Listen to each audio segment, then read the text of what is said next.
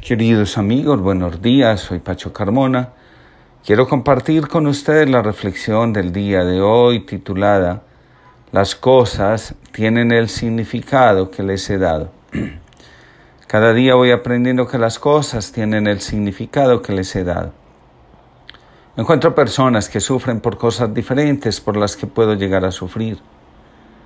En las relaciones de pareja, cada pareja valora de manera diferente las situaciones que vive. Algunos se ofenden por cosas por las que nunca me ofendería y lo mismo les sucede a ellos. ¿Dónde está entonces el significado de las cosas? La respuesta parece muy simple, en el interior de cada uno.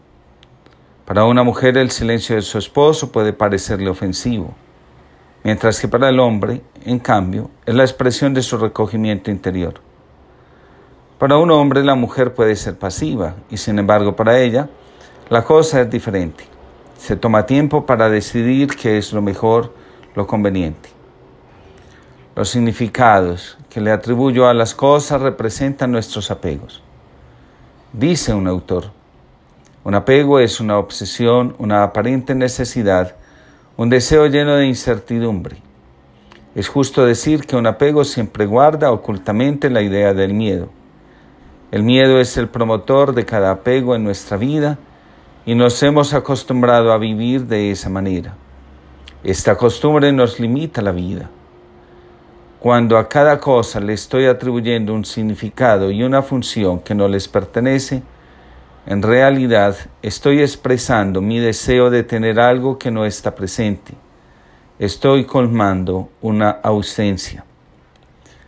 Cuando hacemos el ejercicio de decirnos a nosotros mismos, las cosas que veo no significan nada, llega un momento donde empezamos a justificar el significado que tienen para nosotros y de inmediato aparece ante nuestra conciencia el dato de cuán apegados estamos a las cosas. Por ejemplo, puedo decir, la oración no significa nada. Llegará un momento donde aparecerán las razones que me mueven a orar. Si mi respuesta es, sin la oración no me siento vivo, esa respuesta me dirá qué clase de apego tengo a la oración y qué lugar y a quién representa en mi vida. Sin lugar a dudas, estará representando a alguien a quien perdí y cuya ausencia me hace experimentar el vacío en la vida. La verdad es esta. Hay personas que nunca hacen oración y siguen vivas. No es la oración en sí misma, sino mi apego a ella, lo que la hace importante para mí. Cuando aplicamos el ejercicio a personas y situaciones, comprendemos que hemos puesto nuestra felicidad en las manos de todos, menos en las nuestras. En la maestría del amor hay dos bellas enseñanzas que vale la pena tener presentes hoy. La primera nos dice, quizás estés pensando, pero ¿y si no estoy con la mujer o con el hombre adecuado? Sin duda, esta es una pregunta muy importante. Por supuesto, hay que escoger al hombre adecuado a la mujer adecuada. ¿Y quién es el hombre adecuado o la mujer adecuada? alguien que quiere ir en la misma dirección que tú, alguien que es compatible con tus opiniones y con tus valores emocionales, físicos, económicos y espirituales. Y la segunda, si tomas tu felicidad y la pones en manos de alguien, más tarde o más temprano la romperá. Si le das tu felicidad a otra persona, siempre podrá llevársela con ella. Y como la felicidad solo puede provenir de tu interior, y es resultado de tu amor. Solo tú eres responsable de tu propia felicidad.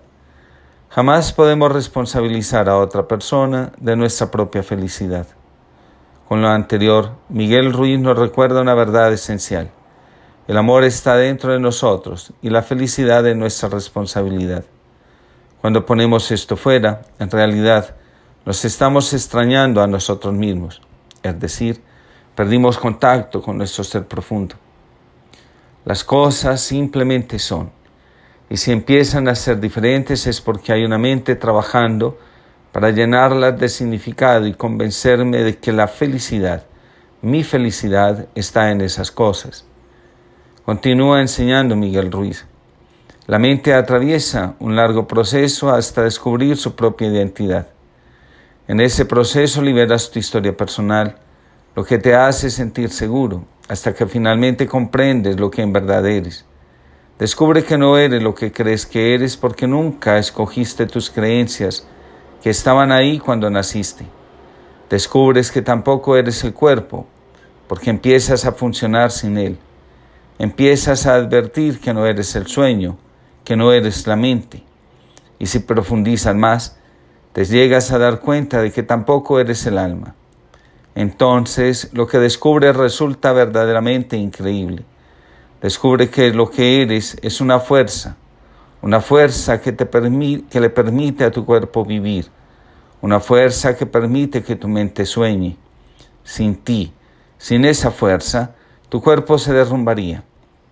Sin ti, todo tu sueño se disolvería hasta convertirse en nada. Lo que realmente eres es esa fuerza que es la vida. Solo cuando nos descubrimos a nosotros mismos, podemos encontrar en nosotros el significado de cada persona, de cada experiencia, de cada cosa. De esta forma, llegamos a descubrir que el valor está en nosotros y no fuera. Soy el único responsable del valor que tienen las cosas en mi vida. De ahí que lo que hace parte de mi vida es, en definitiva, lo que considero valioso para mi crecimiento y felicidad. Le presentaron a Jesús un hombre que no veía. Hizo con su saliva y un poco de tierra barro. Lo untó en los ojos del ciego y le preguntó, ¿qué ves?